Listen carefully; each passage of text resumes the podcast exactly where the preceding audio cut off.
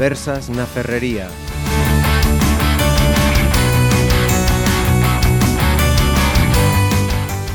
Saludos, bienvenidos a estas eh, conversas que hemos eh, querido llamar, mm, jugando con las palabras, la Ponte de Babel, mm, la Pontevedra de, de Babel, porque cualquiera que haya salido a la calle o esté saliendo a la calle estos meses de verano se da cuenta de la cantidad de personas que, que nos visitan.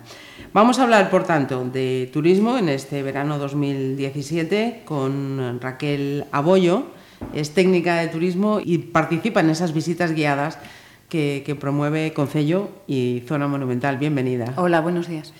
Tenemos también con, con, nosotros en esta mesa de Pontevedra Viva Radio a Raúl Fachola, propietario de la crepería y además también vocal de OEMPO, ¿no? de esa nueva eh, asociación de, de hosteleros de, de, Pontevedra. Bienvenido. Hola, buenos días. Y nos acompaña eh, Miguel Lago, presidente del Centro Comercial Urbano, Zona Monumental. Bienvenido de nuevo. Buenos días. Miguel re, repite en estos, en estos micrófonos. Eh, bien, eh, planteaba esta tertulia, si os parece, desde. Vamos a ver si desde un punto de partida común, y es. ¿Estimáis cada uno desde vuestros puntos de vista por las partes que, que os tocan en referencia al turismo? ¿Estamos ante el verano con, con mayor turismo que, que, recordáis? Nosotros, por ejemplo, en las visitas guiadas tuvimos muy buen verano el año pasado y este año un poquito mejor. Uh -huh. Pero el año pasado ya, ya fue muy bueno, porque ya tuvimos grupos muy numerosos a lo largo del verano. Y de hecho, este verano, sobre todo este mes de agosto, estamos viendo muchos días con 40, 45 personas. Con uh -huh. lo cual ya nos estamos planteando hacer más visitas guiadas. Aumentar el número de visitas ante, sí. ante la demanda. Un, un dato. Eh, Raúl, en vuestro caso, en la hostelería, ¿se nota más turismo sí, que nunca? Sí, sí, nosotros hemos notado una, una, afluencia de turismo, pero ya desde junio, junio, julio y agosto han sido meses muy llamativos turísticamente. Uh -huh. El año pasado, julio, no representaba tanto la cantidad de gente que venía a visitar Pontevedra, pero este año sí se ha notado una afluencia bastante, incrementando bastante. Uh -huh. te, te, voy a pedir una cosita, un poquito más de más, Y vale, vale. Miguel. Mm, sí, considero igual que lo que están comentando ellos, que, que el 2016 ya había sido el cambio, el punto de inflexión fuerte, uh -huh. y este año pues hay un pequeño incremento. De todas formas, el, el gran cambio fue el 2016, fue el mayor número de turistas que, que considero. O sea, 2016 eh, seguía siendo, digamos, el punto de inflexión sí, y el subidón. Sí, sí. Ajá. Uh -huh. eh, ¿Turismo nacional o internacional? Claro, nosotros hacemos la visita guiada en castellano. Ajá. Eh, podríamos mm, también dar la opción previa reserva, porque si no sería muy complicado formar un grupo, en, en verano en, en, otros idiomas. Pero básicamente nosotros tenemos turismo nacional. Luego también tenemos, mm, en cuanto a internacional, pues gente de Argentina, Uruguay, mucha gente que viene buscando sus orígenes y luego um, algo de turismo europeo, pero claro, gente que, que sabe un poco de castellano para seguir la visita. O incluso a veces gente que no lo domina mucho, pero simplemente el poder hacer el recorrido, pues sí, ya que, que le vaya ya le lleve a donde que vaya a tiro fijo, pues pero mm. va, vamos, el 90% de nuestras visitas, de nuestros grupos, lo forman turismo nacional. Mm. Sobre todo madrileños, andaluces, eh, valencianos y catalanes. Este año muchísimo andaluz escapando de sus olas de calor. sin duda, ¿eh? eso sin duda.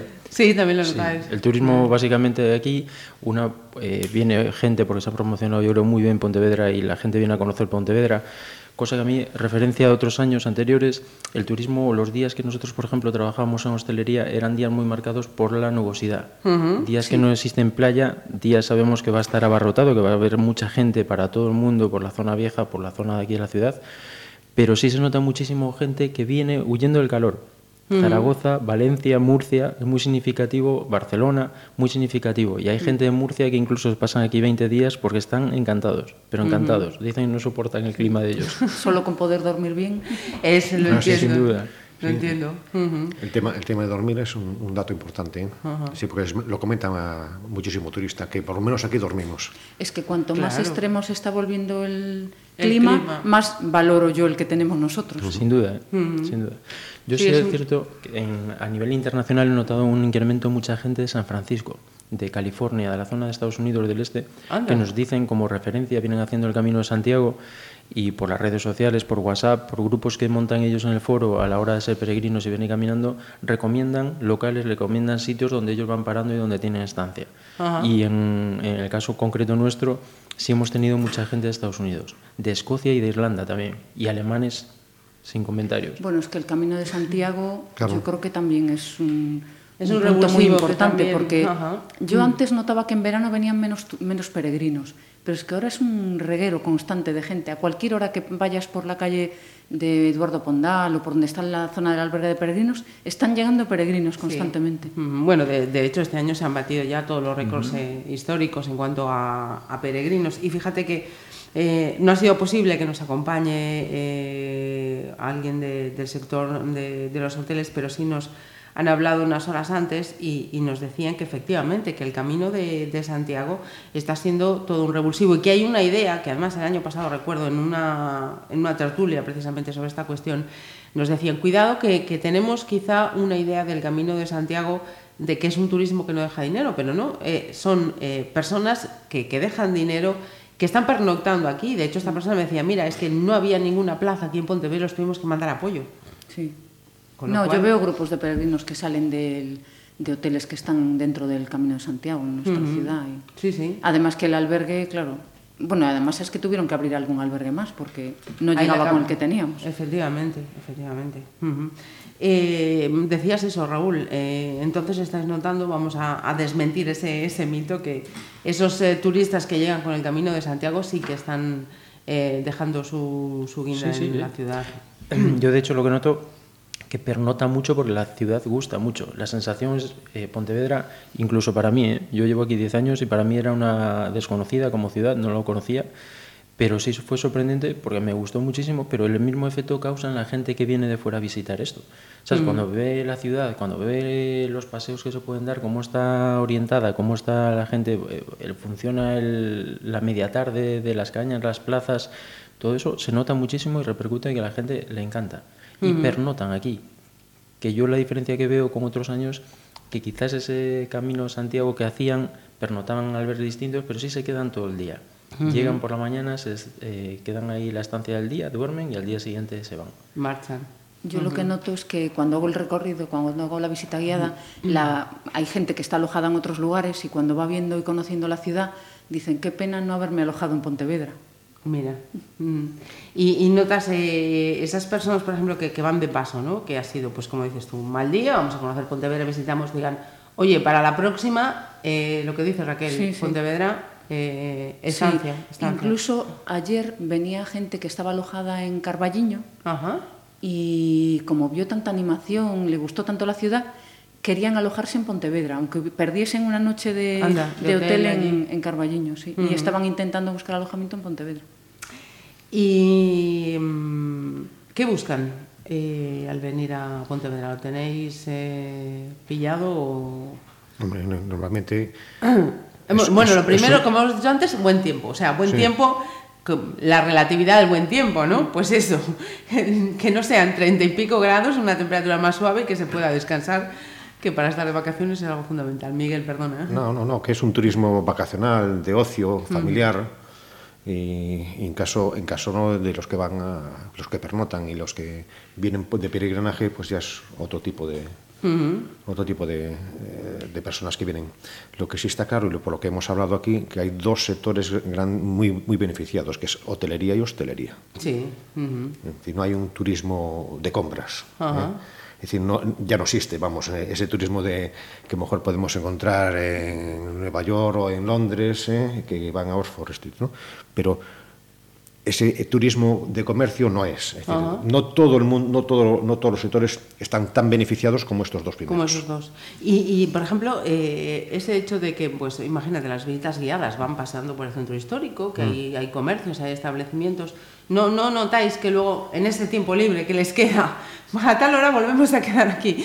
En ese tiempo libre que, que les quedan, ¿no, no entran en el, en el, comercio? Sí, muchas posibilidades puede ser, pero no van, es una necesidad, porque ellos ya vienen con todo, con todo comprado en las maletas y, no tienen, es decir, lo que se preocupan mm. es pues eso, de pasar un tiempo en la terraza, de ver los monumentos. Y tampoco quizás eh, pasa como en otros sitios de costa, que sea un turista que pilla un apartamento, una casa y entonces ahí ya sí que consumes de, claro, otra manera. Sí, siempre y cuando compre, claro, no es lógico que si mm. una visita guiada que, haga el concello, que vaya por el mercado y que alguien después diga, ah, voy a comprar un rodaballo. Eso no pasa, eso no pasa. Hombre, nosotros en la visita le damos siempre la opción de, cuando acaba la visita, ir al mercado de abastos, que muchos ya, sin decírselo, ya lo preguntan, y luego le comentamos la opción de que pueden comprar el producto y que se lo hacen en la planta de arriba, en la cafetería. Claro, bueno, claro, entonces estamos mezclando compra con hostelería, entonces sí.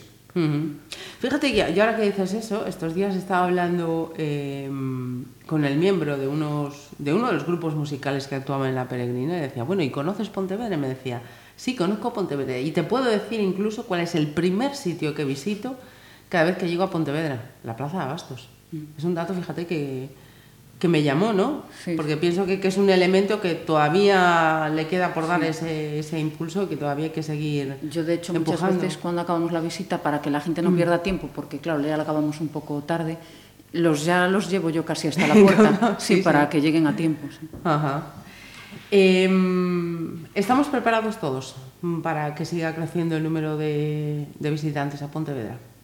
Eso tenía que decir los, los hoteleros, si, si tienen capacidad de número de camas para poder pernotar. Hay momentos en los que haría falta más capacidad, pero claro, el año es muy largo. Pero sí que hay momentos en los que la gente no encuentra alojamiento en Pontevedra. sí, de hecho, ayer eso eh, nos comentaba eh, Paula Laurido, presidenta de la Asociación de Hoteles, que, tuvo que mandar a este grupo apoyo, que no, no, había aquí en Pontevedra. Cuando hay competiciones deportivas grandes, tampoco Sí, la gente tiene que irse a los alrededores, en la comarca. Hombre, que también está bien que se beneficie la comarca. sí. hombre, lógicamente ahí el, el, problema es un poco que es turismo estival, que no es eh, anual, entonces eh, marca, hay temporalidades. Bueno, uno de los datos que da la bueno, el Navacastro la, de turismo dice que el incremento de los contratos son temporales. Marca un poco la tendencia de que la temporalidad existe en ese sentido, que solo son julio, agosto, junio, julio, agosto, que es cuando recibimos a toda la gente por aquí. Entonces, quizás en ese momento eh, nos sobrepase la cantidad de turistas que vengan, pero ahí nos marca un poco la tendencia que el resto del año necesitábamos que un poco el círculo se cerrase, que fuese más regular. Las vacaciones son las que son, lógicamente, ahí no podemos hacer nada, pero bueno, sí es cierto que esos tres meses puntualmente a veces estamos desbordados.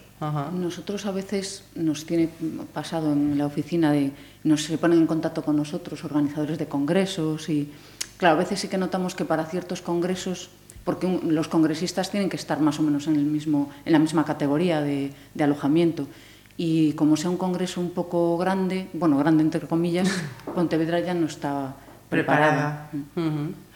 Eh, quería notar otra, otra cosa en relación a, los guías y las explicaciones eh, que no son autóctonos, porque fuimos testigos en una ocasión de una situación muy, muy particular.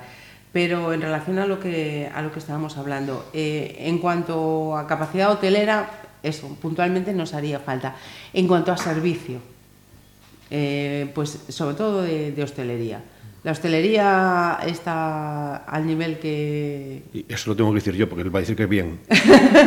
y yo, digo, no esperéis a que yo os dé la palabra. No, no, él va a decir que bien. Yo digo que muy bien. ¿Sí? Sí, sí, sí. A nivel de hostelería, pues, pues tenemos que decir que, por ejemplo, la zona monumental está muy bien cubierta, gusta mucho, eh, no disfrutan solamente los turistas, que es una cosa que siempre suele pasar en, otras ciudades, que, las ciudades, eh, que, las, que los cascos eh, antiguos si solamente están dedicados al turismo. No, no, aquí viene el pontevedrés a disfrutar y de paso viene el turista.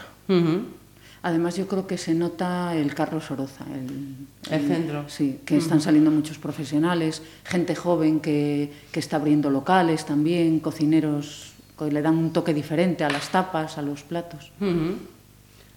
Sí, sí, no, Raúl está aquí. yo estoy de acuerdo. Te han dejado sin palabras. No, no, no, estoy de acuerdo con ellos, sí, es cierto. Eh, por una parte, de hecho, una de las reivindicaciones que hacían los hosteleros este año a principio de verano era que no conseguían personal suficiente para poder cubrir todos los puestos que tenían.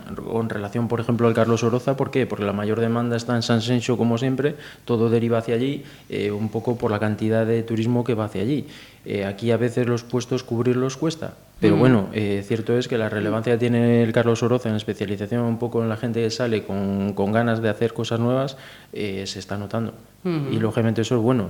Eh, salimos un poco de lo común de antes, que todas las taperías tienen lo mismo, a cosas distintas, nuevas, alternativas, que eso siempre viene bien, ¿sabes? Cuanto más amplía el mercado, yo una de las referencias que tengo del turismo que nos llega a nosotros, por ejemplo, cuando te piden algo diferente es eh, que querían cambiar en cuestión de platos algo, no comer lo de siempre, en todos los locales que, que había, ¿no? Que han visitado varios locales que están no quieren pimientos, no quieren calamares o no quieren tortillas, sino algo diferente, algo distinto, exactamente. Entonces ahí sí hay unas alternativas diferentes, distintas, que eso bienvenido sea. cuanto más variedad tengamos, mejor, porque la gente lo va a aceptar de otra manera. Ojalá para el año que viene os vuelva a llamar y, haya solucionado una cuestión eh, que es que sí veo, porque me ha tocado que, te pregunten, eh, el tema de las terrazas que sean las once y media y que veas gente buscando una terraza donde desayunar. Es un, es un hándicap que también estáis, sé que están en negociaciones con el, con el Concello, ojalá se pongan las pilas y, ese tema lo, lo, solucionen, porque oye, a fin de cuentas también es una... es un servicio y es sí, un... Sí. Eso... Sí, la zona monumental, más que de día, es un, una cuestión de hasta qué hora de noche se, cierra, se, uh -huh. se puede quitar. Pero bueno, eso, a fin uh -huh. de cuentas, los políticos por eso son nuestros representantes que se peleen. Que, que exactamente. Nosotros uh -huh. ya protestaremos si, si, no nos interesa. En, en, la otra ocasión, el año pasado, recuerdo que también habíamos traído eh, un representante de, del sector hostelero nocturno, ¿no? Y hablando también con, con, este sector de cara a esta, a esta charla, me decían que sí que han notado eh, algo que decía que Miguel, en el caso de la hostelería nocturna no se está notando nada, al revés, hay zonas de ocio aquí en, en Pontevedra que, están viéndose eh, perjudicadas. Negocios de la, de la calle Charino mm. que, están viendo. Claro, claro pero partes de una base fundamental que son las terrazas. Todo el turismo que eh, conlleve terraza, la temperatura, el, estar a gusto, el estar disfrutar de la, de la parte de afuera externa de una ciudad, eh, conlleva que puedes tener a los niños por ahí jugueteando y estar tú en la terraza viendo, disfrutando de una cerveza, una caña, lo que quieras tomarte. Entonces, todos los locales que no tenemos terraza por una serie de circunstancias, estás afectado en ese, en ese cómputo, ¿no? Que cuando llega el veranito, sabes que hasta las 11 no viene a cenar nadie. ¿Sabes por qué? Porque disfrutas del terraceo, disfrutas un poco de las tapas, disfrutas un poco...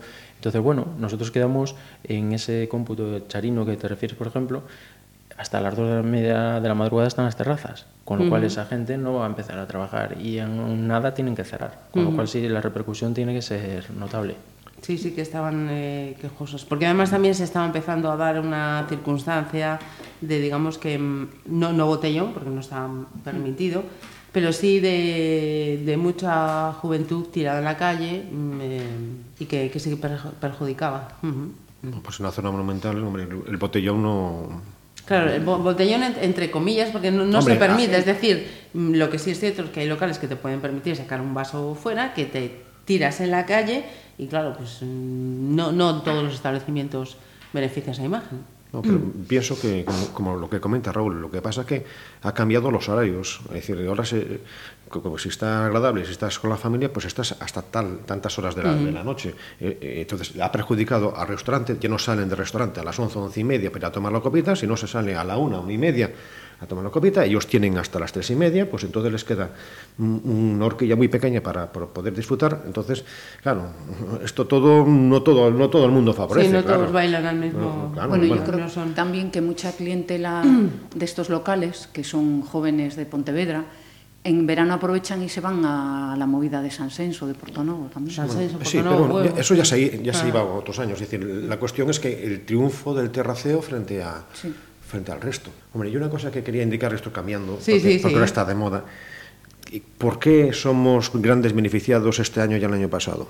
Eh, el norte de África sabemos cómo está. Uh -huh. Londres y París lo que ha pasado. Entonces me pregunto yo, después de lo que ha pasado en Barcelona, esto nos va a perjudicar. Yo pienso que, que la idea que tenemos de que éramos los salvaguardias, que no nos pasaba nada, y, si vienen y si vienen en Galicia es porque los demás los otros lados también están llenos ¿eh? no es que vienen a Galicia y no van a Madrid sí sí no no entonces el turismo la gente la, otra la otra gente el turista pues puede verse perjudicado eh, la imagen que, que teníamos con respecto a... porque acabamos de ver ahora mismo eh, la policía controlando furgones aquí uh -huh. en Pontevedra. Y dije yo, ¿en Pontevedra furgones? Sí. ¿Eh?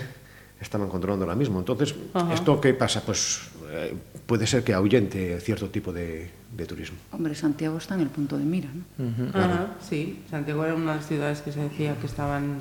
Claro, sí, la de los infieles, claro.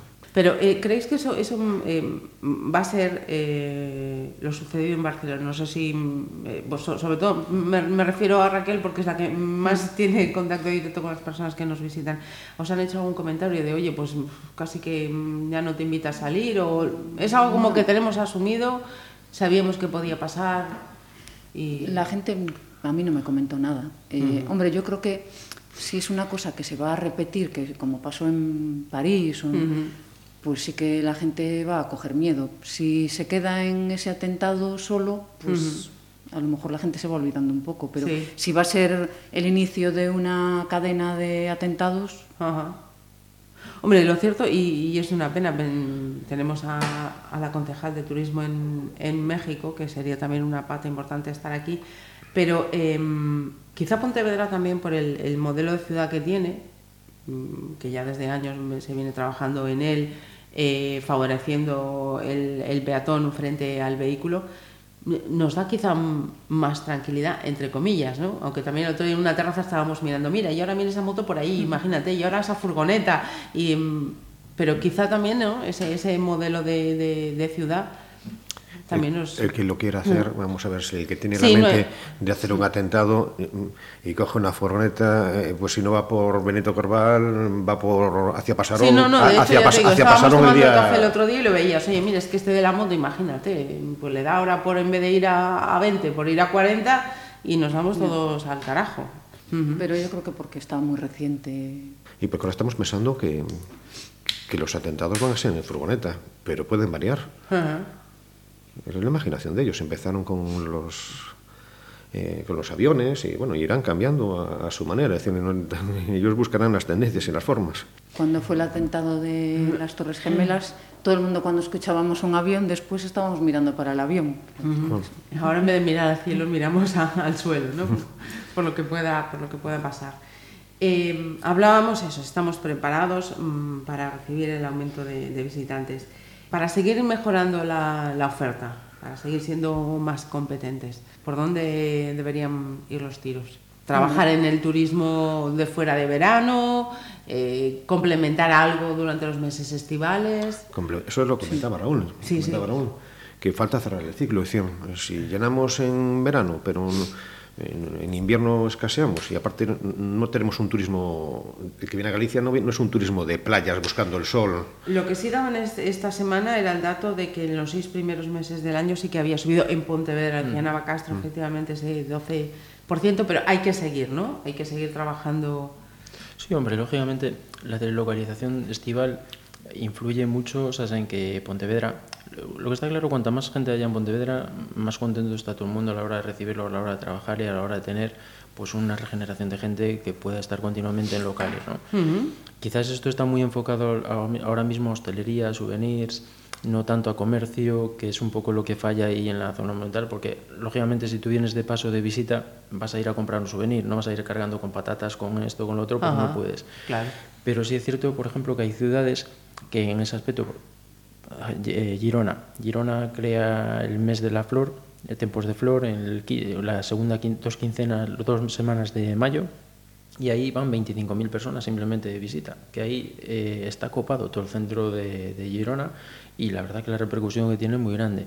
Otro, yo un caso otro que conozco es Viana do Bolo, creo que Viana do Castelo, Viana do Bolo, que un poco les obligaron a abrir los domingos para que la gente recibiese ese turismo que estaban fomentando desde los políticos, desde la parte del gobierno, Ajá. para que la gente pudiese ir a, a, a, diferentes zonas y visitar la ciudad con todos los servicios abiertos. Aquí un poco falla quizás los domingos. ¿eh? Los domingos nos quedamos muy, muy, muy parados, muy tranquilos, Ajá. una ciudad como medio fantasma. Sí, cierto. Y de repente es sorprendente, pero es el mismo efecto ojo, que cuando hay buen tiempo. Si hay buen tiempo de playa, el efecto por las mañanas ves no ves ni un alma por la calle. Entonces hay muchos turistas que se preguntan, ¿esto es habitualmente es así o no? Yo no, aquí la vida empieza a partir de las 8 de la tarde. ¿Sabes? Días tan buenos como hoy, cuando vuelve la gente de la playa, vas a ver un ambiente estupendo, con la gente con un jolgorio tremendo en las plazas, con gente moviéndose para aquí y para allá. Pero sí falta quizás ese boom de buscar, pues eso, turismo de congresos, turismo distinto, para que marque el, la época estival, no solo se marque en esa época estival, sino que sea a lo largo del año. Sí que es cierto que esos eventos congresuales deportivos, sobre todo, este fin de semana ya tenemos, tenemos uno, sí. que sí que están moviendo sí, mucho sí. La, la, ciudad fuera del, fuera del la verano. La ciudad está volcada en el turismo deportivo, yo creo que es una opción muy interesante, uh -huh. porque además eh, son deportes que lucen mucho en la ciudad, desde la propia ciudad, el triatlón, el, uh -huh. el piragüismo, estos, estos deportes creo que tiene que seguir apostando por ellos. Mm, es, un, es, una apuesta que no, no, tenemos que dejar atrás, pero claro, nos vamos a, a lo mismo, ¿no? El, el, que viene de congresos, el que viene mm, por un evento deportivo, el comercio sigue estando ahí a ver qué, a ver qué pasa, ¿no? no claro, el comercio, el comercio, es dentro de los sectores el que menos influye, como la industria. La industria tampoco se ve favorecida mm. por el incremento mm. del turismo. Pero bueno, eh, pero bienvenido sea, que, que, tiren, si hay dos sectores que tiran, eh, de rebote, pues normalmente pues el hotelero y hostelero pues tiran también a algo del comercio también, ¿eh? de, uh -huh. temas de alimentación, ropa, tienen que, que, ir cambiando también tu, su homenaje, ¿no? Uh -huh. Claro, porque esta gente viene, viene con acompañantes también. Sí. sí. claro, no es el deportista solo, es todo lo que viene alrededor del deportista. Y sobre todo cuando son competiciones mm, de niños o gente más pequeña, pues claro, viene la familia. Y... Sí, sí. Eso trae mucha gente. Ajá. Eh, tenía yo aquí anotado que se me olvidaba en el tema de, de guías. Eh, ¿Hay algún tipo de control? Y te pongo en la situación porque nos resultó gracioso, ¿no? Eh, o si tú estamos en la Alameda, estamos ahí de reposo un, un, momento y vemos que se acerca un grupo y que, y que la guía les explica que, que mm, esa representación que tienen ahí, esa escultura, era María Pita. Entonces mm, dices, bueno, ¿qué hago? ¿Me, me, me, me callo y no digo nada? O, mire, perdone que aquí sí, María Pita, no, va a ser que no. Es más al norte. Llevo 22 años de guía y desde el primer año es un tema que, que me cabrea muchísimo. Yo ya tiré un poco la toalla porque ahora también tengo otros horarios, y, pero desde luego no hay ningún control. O sea, nosotros tenemos un carnet de guías oficiales de Galicia, uh -huh. hay que pasar unos exámenes, unas pruebas. Hasta hace muy poco teníamos que hacer unos mm, cursos de formación, estar actualizándonos, informándonos, formándonos todo, todos los años. Cada cuatro años se renovaba ese carnet, pero el servicio de inspección no funciona. Mm, seguramente no dan abasto, alguna vez han salido, pero por presión nuestra y tampoco han encontrado justo en ese momento grupos. Uh -huh. Y que yo sepa, salieron un par de veces en estos últimos años. Sí. Y claro, te, a mí me cabrea no solo como guía, sino como pontevedresa. Claro. Porque esas personas que vienen con esos grupos es un trabajo que no se lo pagan. Uh -huh. Están totalmente desmotivados. ¿Qué imagen se va a llevar la gente de la ciudad? Uh -huh. Y además inventándose cosas. Claro, claro. Y además quedamos todos mal porque luego nos meten a todos los guías en el mismo saco. Efectivamente, sí, sí. Nos parecía, de hecho, decíamos, qué injusto, ¿no? Que, que conste que cada vez se ven más guías oficiales. Sí. Nosotros tenemos que llevar el carnet expuesto y yo veo que viene gente de Santiago, otros compañeros de Vigo, pero sigue habiendo mucho intrusismo. Mm. Y, y, eso el, el, turista que viene eh, puede exigir, eh, o sea, la persona que le va a explicar, mira, por favor, ¿me puedes mm, enseñar, mostrar, certificar que lo que me Nosotros, vas a decir... O, o sea, tendría que ser... Va en el Mm, Mm, claro, yo no tengo autoridad para eh, que alguien se me identifique. Ajá. Tendría que ser o llamar al, si es por la mañana, a algún inspector de turismo o si quieres hacer una denuncia a través de la policía. Pero... -huh. Claro, porque, oye, es una, es una cosa que también a controlar, ¿no? Que te vengan y que te digan, eh, oye, mira, es que estuve en Pontevedra y en ese, justo en medio de Pontevedra estaba María Pito, aquí al pobre Rabachol, sí, que también. Bueno, yo escuché oído... que, que la señora que está allí en los héroes de Ponte Sampaio, que mataba a los franceses a sartenazos y cosas así. o sea que... en fin, perdón. Eh, otra cuestión que también comentaba eh, Raúl, eh, las redes sociales están jugando también un, un papel eh, importante.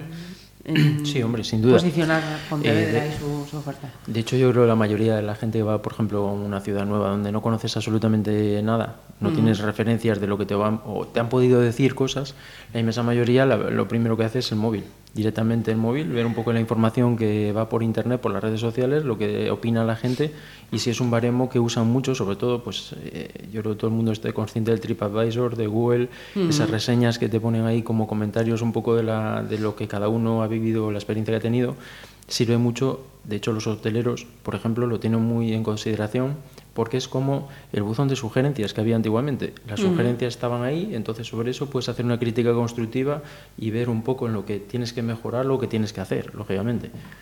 Aunque sean anónimas. y aunque la mayoría de la gente, lógicamente cuando todo va bien, la crítica suele pasar desapercibida, cuando todo va mal, pues bueno, la crítica ya se sí, hay saña, hay saña ahí, hay saña, pero bueno, hay que tomarlo como eso, una crítica constructiva, un buzón de sugerencias donde trates de mejorar y ver las cosas desde otro, punto de vista. Que quizás tú no eres consciente de eso, sí lo somos, ¿eh? que al estar ahí al pie de cañón en el, trabajo lo vas viendo y vas viendo las sensaciones de la gente, pero bueno, sí es cierto, las redes sociales hacen mucho ahora.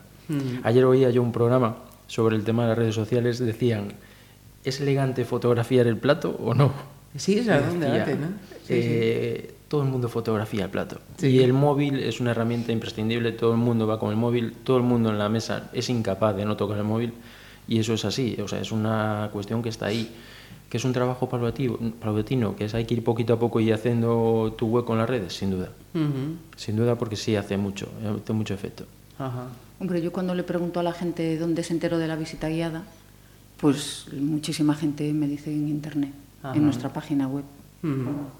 Eh, además, sobre todo el que viene con el viaje preparado. Hay mucha gente que llega aquí a lo mejor un poco de casualidad porque está el día nublado y decidió venir a Pontevedra y se enteran en las oficinas de turismo, pero la mayoría de la gente en internet. Ajá, importante. Sí, además, no solo eso. Si no nos reciclamos, hace poco la gerente de la zona y, la becaria, pues estuvo estuvo dando... Ah, sí, sí, sí, estuvieron haciendo la visita guiadas. Con ella, sí. ¿eh? Dijimos, no, no, a cada X tiempo vamos y nos reciclamos para ver cómo... Me, toca a mí dentro de poco. ¿eh? no, suele venir gente de Pontevedra también, sobre todo si tiene familia de fuera aquí. Por cierto, eh, fíjate, comentaba antes en Raúl, y sí que es cierto, así hablando de perspectivas y lugares de cómo ver Pontevedra eh, diferente. Y hablábamos de la Torre de Santa María, que es un sitio espectacular y que sin embargo se escapa un poco ¿no? a, la mayoría de... claro, nosotros en la visita no podemos subir porque primero hay días que tampoco podríamos subir todo el grupo y entre que subimos y bajamos ya se pasa media hora. Entonces, la visita ya dura dos horas, más de dos horas ya... Es difícil Yo luego sí que les digo, les, damos todas las opciones, que visiten el museo, porque el museo no entramos, que si quieren subir a la Torre de Santa María, si quieren subir a la cúpula de la Peregrina, que ahora también se puede subir, que si quieren ir a dar un paseo por el río, bueno, hacemos todo lo posible para que se queden más tiempo en Pontevedra. Y fíjate otro grupo también, ahora sí comentando, pensando en situaciones relacionadas con esto de los turistas, recuerdo un grupo en la Plaza España decía, pero ¿qué le pasa a esta ciudad que tiene y pastelerías por todos los sitios. Las pastelerías. Por todos los sitios. Digo, bueno, pues, pues, pues sí, pues igual ya. Sí, panaderías y pastelerías hay unas cuantas. Menos mal que por el casco antiguo no hay muchas, si no me, quedaba yo sola haciendo la visita. Iba perdiendo gente de camino.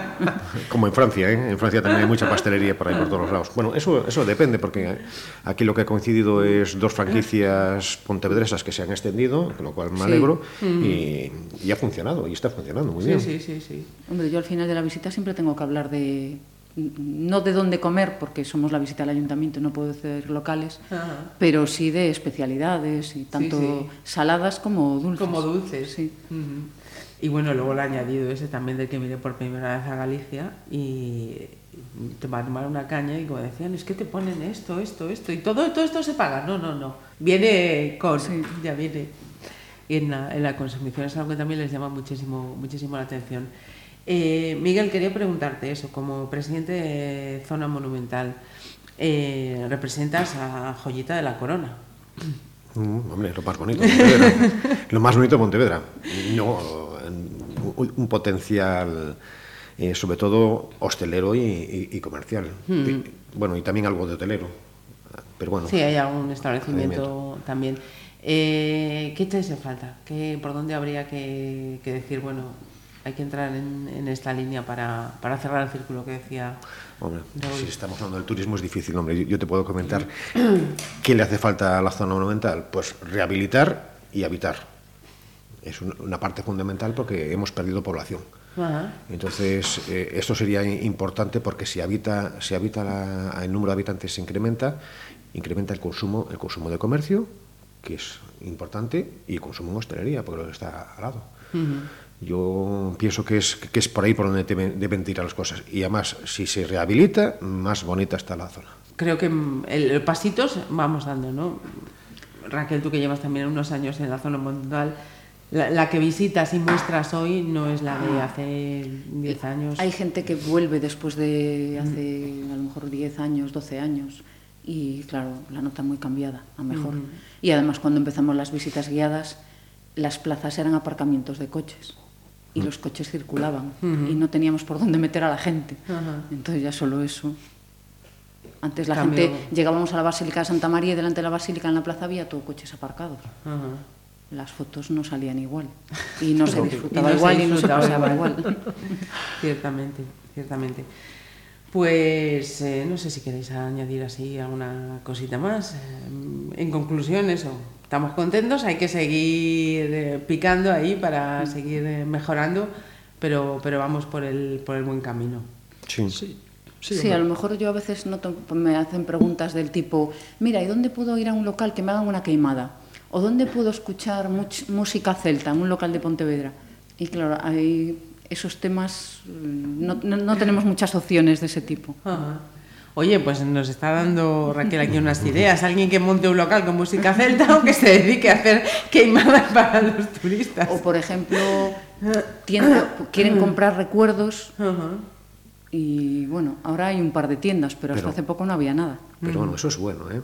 No, yo no quiero que se convierta en lo que se ve por aquí cerca, que me horroriza, sobre todo porque tienen más producto fuera de la tienda que dentro, pero darle alguna opción así, cosas con gusto. Eh, los comercios con souvenir normalmente indican el grado de penetración del turismo en ciertas zonas.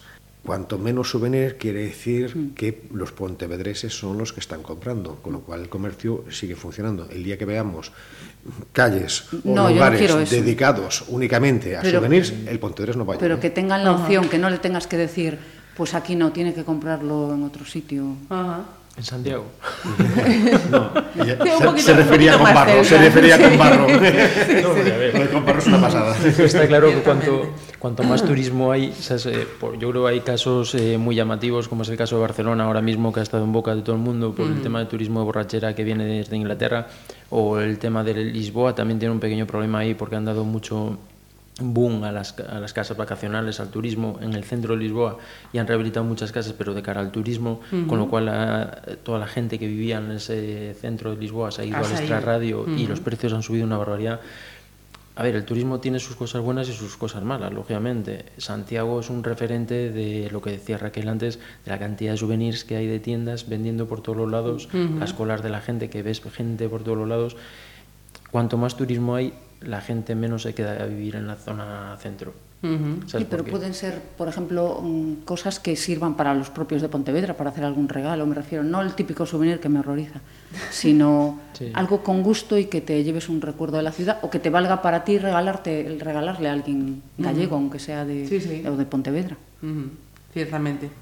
Eh, yo tengo alguno en la cabeza, pero bueno, tampoco es cuestión de, hacer publicidad así por tal. Pero bueno, que oye, cabecitas pensantes, hace falta también esas cosas. Y ya para terminar, de momento lo que no, lo que no deberíamos hacer es echarnos la mano a la cabeza, ¿no? Porque sí que he oído algún responsable político decir, bueno, estamos aumentando el turismo, pero que no se nos vaya a la cabeza, no vaya a ser que esto nos supere.